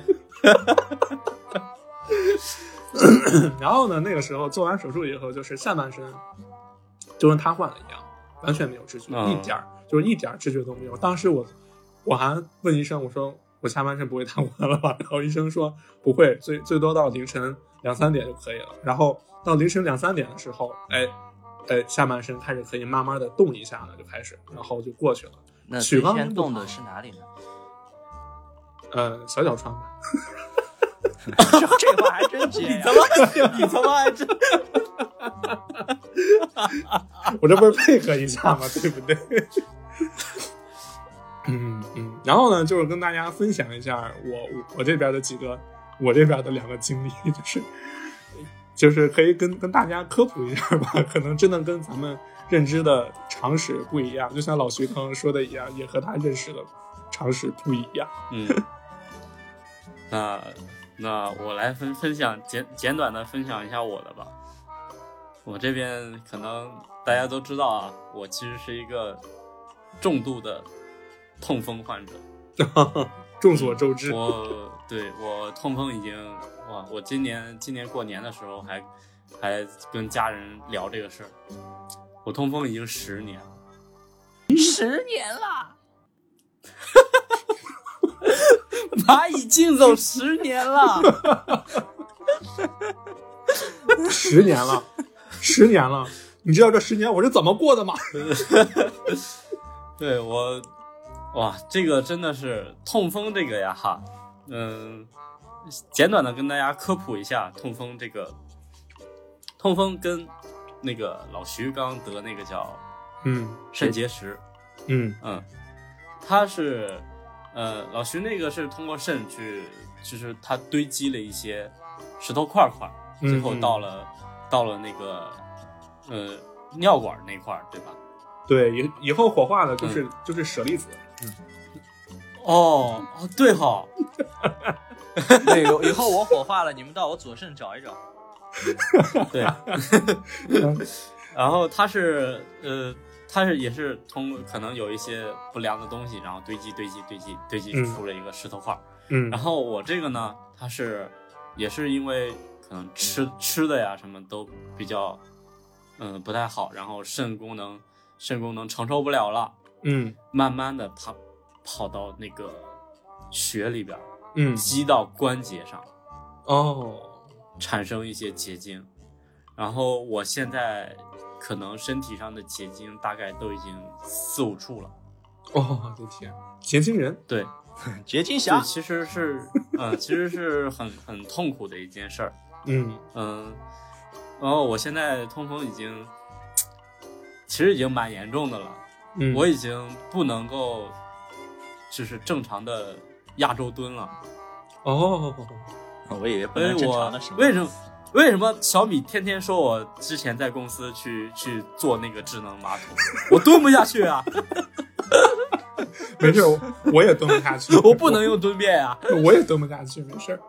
对这个痛风的痛，可能嗯，我本来以为老徐那个肾结石痛会会达到痛风的效果，但是嗯。好像听起来不会，啊，因为因为痛风其实，嗯、如果说痛风跟生孩子做对比，嗯。只是痛风的时间比较短。哦，对天，它可能，它可能在疼痛等级上，甚至还会超过生孩子，我，所以所以，但按只是表现的形式不一样，你这十年生了几次孩子？那数不清了。啊，好吧，就是因为我现在，我现在基本上每每个月都要吃很多很多药，就是止痛药。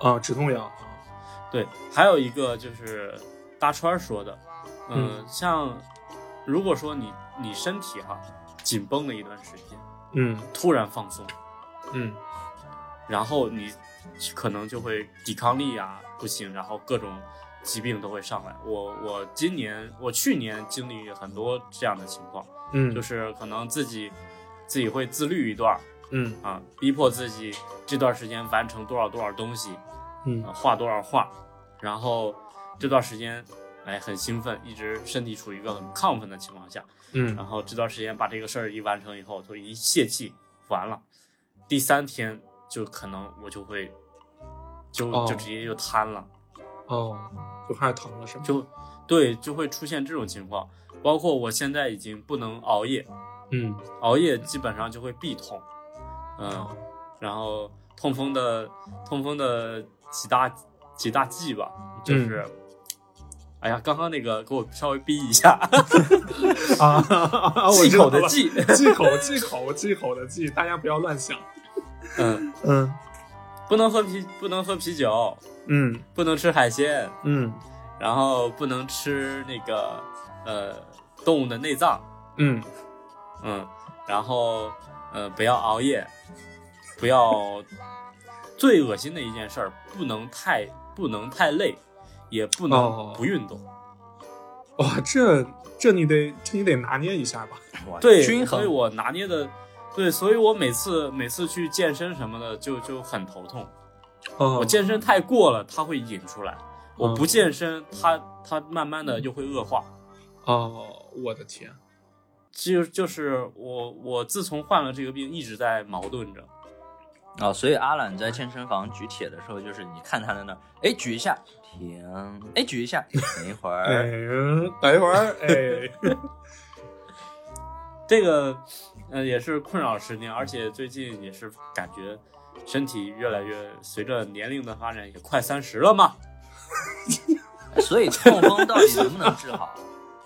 是不是也是治不好呀？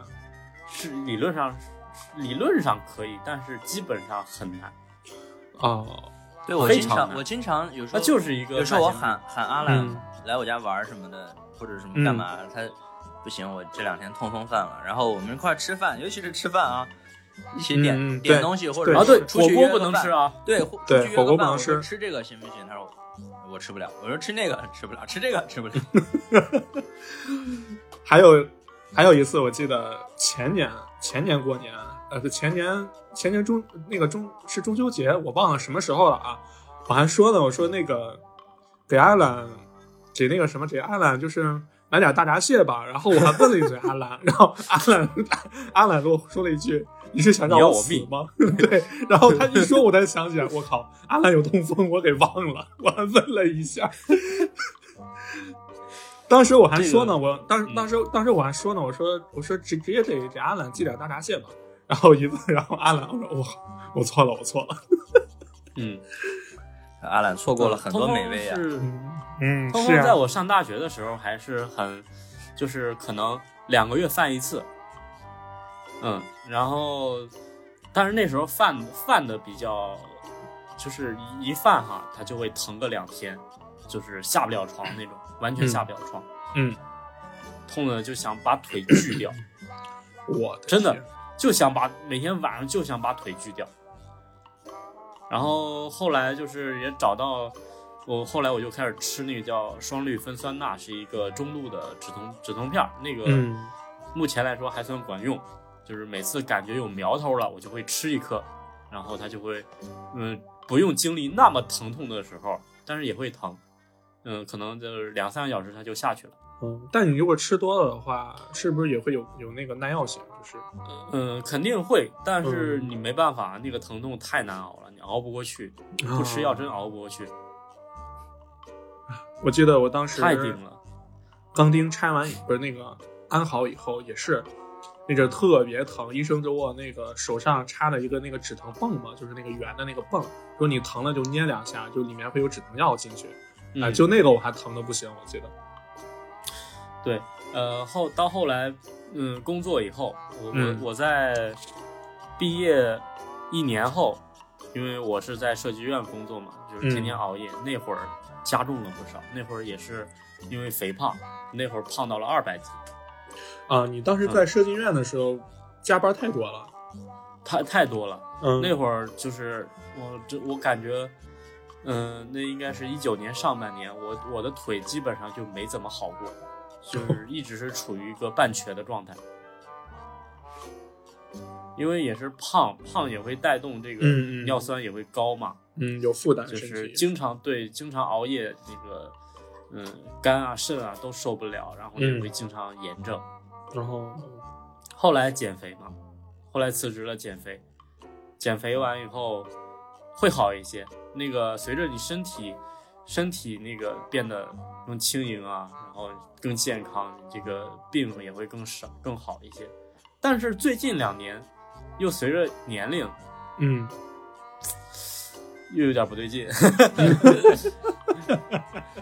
这个 年龄一一上来以后就次数会会会增加，然后包括你也也就完全熬不了夜了，哎呀，我也不能，精神不能太紧绷，或者你紧绷也可以，紧绷完以后嗯这是最难最难熬的。啊哎呀，是谁去年跟我去 KTV 通了个宵啊？不知道啊。打脸羁绊不？这他妈就是羁绊嘛！嗯，主要是我没在，我要在的话，我也我也得去通一个宵，带我一个。所以我对，所以我打算今年啊，今年我可能会找一个季度我去，呃，吃吃一个季度的素，尝试一下，看看可不可以一个季度的素啊，嗯，对，嗯，吃斋啊，可以吗？你不是吃斋是真的是不沾不沾嗯那些肉类啊嗯什么的，是都不嗯是完全不沾的最多吃点鸡蛋，哦。试一下吧，因为身那到时候体真的是感觉我们一年不如一年，这样下去真的不行。哎呀，这事儿说的，你说嗯咱们四个啊，我骨折，我骨折过，阿懒痛风，嗯老徐肾结石，小米颈椎反弓，就没一个就没一个健康的现。在现在漂泊在外，谁没点病啊？哎，对，所以今天聊了这么多呀，最初的初衷也是希望大家一定要对自己的身体和家人的身体对都要负责。对，我觉得大家有一件事要重视，就是体检这个事儿，其实真的很重要。以前，以前我是真的不在意这个事儿，其实我很久都没有体检过了。但是我现在觉得体检，大家一定要定期，有条件一定要定期去体检，尤其是，呃，二十来岁正是容易埋下隐患的时候。因为我我二十几岁，我我可能我刚毕业那个时候，我觉得刚毕业，我我我刚毕业多大？反正那个时候呢，二十二三岁那个时候，我觉得我去、24我去体对我去体检嗯干什么呢？我体检我肯定查不出什么东西，我顶多就是嗯休息不好嘛，因为我经常熬夜。嗯，那嗯，我，为什么会有肾结石？如果我早一点去查的话，可能就已经会发现我有了，因为这个东西它是一点一点很长时间积累下来的。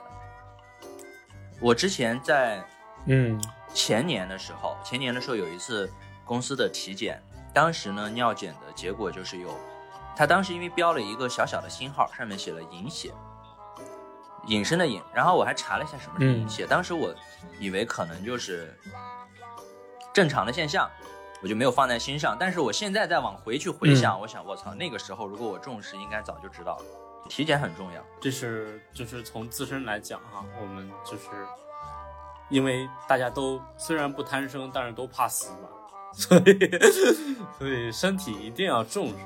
然后最后我其实还想再再去扩展一下，然后因为也是过年，家里面一些事儿，给自己嗯。有一些新的感悟。嗯。嗯。嗯，我家是这样，我家其实老人都已经走了，嗯我家我家可能最大的辈分儿现在也就是我、哦我父亲的哥哥呀什么的，我我我母亲的呃姐姐啊，这大伯大姨，对对对，都是这种。然后对，然后我、哦我的我的跟我家一样我家也就是我、嗯我我爸的亲哥哥，他现在已经是嗯糖尿病，就是嗯每周都要去做透析了，就是这种这种状态。哦。嗯，甚至去年都已经进了哦两次嗯。重症了，嗯。可能可能有一次就差点没挺过去的这这种状态。嗯嗯、他嗯、就是对于可能对于我们来说，我们年轻人啊、我们可以我们有一个对未来的一个展望啊什么的，就是呃世界我们现在也追得上潮流，我们也嗯。能感受到世界的变迁，我们能也能迎合世界，呃迎合社会，就是有一些很嗯新鲜感的东西，我们有个盼头。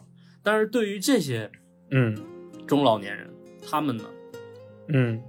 我们可我觉得，嗯，可能这么说会会让一部分一部分在外的年轻人不太不太舒服啊，因为我我我我大伯，嗯嗯，有我堂哥这样的一个儿子，我堂哥已经三十五了，但是现在还没有还没有那嗯个成家，哦。所以他也是特别特别想嗯。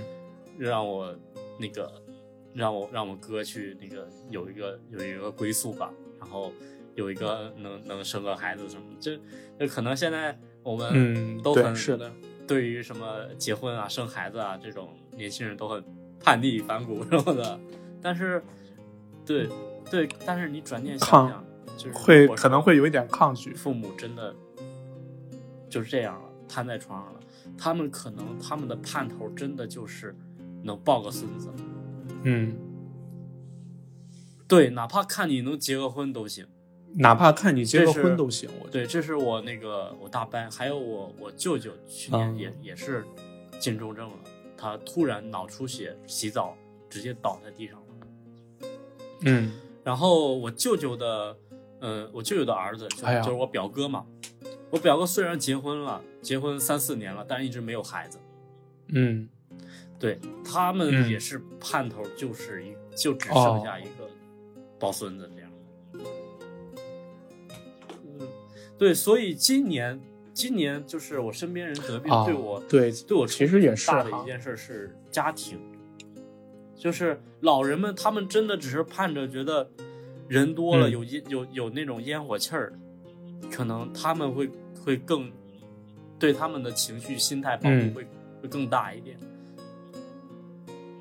所以有的时候真的是要考虑一下自己，嗯，对，这个不能说只是因为自己去，呃，自己怎么怎么怎么怎么，我们家里面的人慢慢都在变老，自己应该也有一些别的担当。对对对，对，其实 阿南说的这个啊，啊，对对对对对，嗯只是跟大家呃说明一下，其实现实就是这么一个情况。对，其实就阿懒说的这个啊，我我我我也是，就是就很有体会吧，因为呃，我妈走的时候是五十五岁嘛，就是她就是没有看到我结婚，呃，她就没有看到我结婚，所以其实。呃，一直到现在提到这个事儿，我心里面都很遗憾。就是我妈生前就是非常希望看到我能那个，呃，结婚嘛，就哪怕我有嗯女朋友，就有女朋友了，她都会特别高兴。所以那个时候，我记得小米后来来的时候，就是我妈看到以后，其实，嗯，某种意义上来说，对我妈也算是，就我妈嗯也会觉得就是完成了她一个。呃，小心愿吧，就虽然说还是没有看到我结婚，所以就是大伙儿还是如果到了一定的年龄了，时间以后还是要全方位呃去考虑考虑，多考虑考虑家里面的家庭情况都不一样对吧？对，嗯，啊，哎，对对，是我们只是说的这个广义上的是这个呃情况，可能大家有谁有特殊情况啊，嗯或者怎么样，那就不一样了。只是跟大家提醒一下啊。最后我再说一个啊，就是说一个我骨折的时候，就是把我一个多年的一个习惯给别过来了，是什么呢？就是我在骨折之前，我在上厕所拉屎的时候，嗯，坐便坐便我是拉不出来的，我一定要用蹲 所以骨折又没办法蹲了，对吧？啊，对，然后那个你可以像那个叶问一样啊，咏 春，有点难，而且，而且，而且我那个时候，我那个时候就是，如果说只有蹲蹲呃只有坐便的话，呃，我可能就蹲在那个马桶上面，我操，真有这种人啊！有，就是我，就是我。然后后来就我一直不敢想，真的有这种人啊！如果突然滑下去怎么办？以我以我多年的经验，我还暂时没有滑下去。我靠，你是怎么做到的呀？你站的好稳啊！我也不知道我怎么做到的。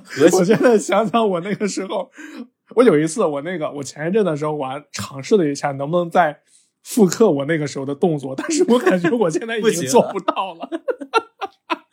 我操！我操，就是高手啊！那你这就因为个我听我听过有些同我的有些同事，尤其是女同事啊，她嗯。嫌那个公共的那个啊不干净因为我们公我们公司都是坐便的，然后她嫌，但是如果要上厕所，她可能就是扎马步。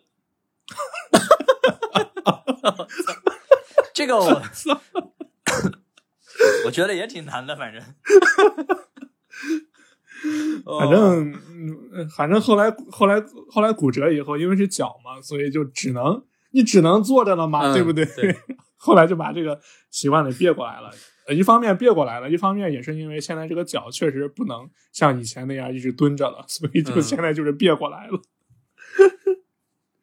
今天我们觉得也聊的都差不多了，就是还是说希望大家注意自己的身体健康，不要像我们四位主播一样，每每个人都那么 或多或少吧，都有一些小病吧，因为真的嗯特别影响人，影响人的工作啊，影响人生活之类的。对，以后如果大家有自己的故事，也可以给我们投稿。呃，可以直接发送投稿邮箱四一零七七三五六二艾特 qq 点 com 是我的 QQ 邮箱，然后也可以关注我们的公众号“原味电波”，直接搜索“原味电波”就可以了。呃，后台回复投稿就直接可以看到投稿邮箱了。呃，我们的节目呢还是会在每周三的时候准时更新。呃，希望大家有时间的话可以来多听一听。好，好，那我是阿兰，呃，我是大川。我是老徐，你看，老徐需要酝酿一下是吧？哦，怎么了这样的声音不对吗？可以，可以，可以，啊，可以，可以，可以，可以，可以。哎，可以，可以，可以。好，那祝大家身体健康，万事如意。我们下期再见好，嘞，嗯，拜拜。拜拜。拜拜。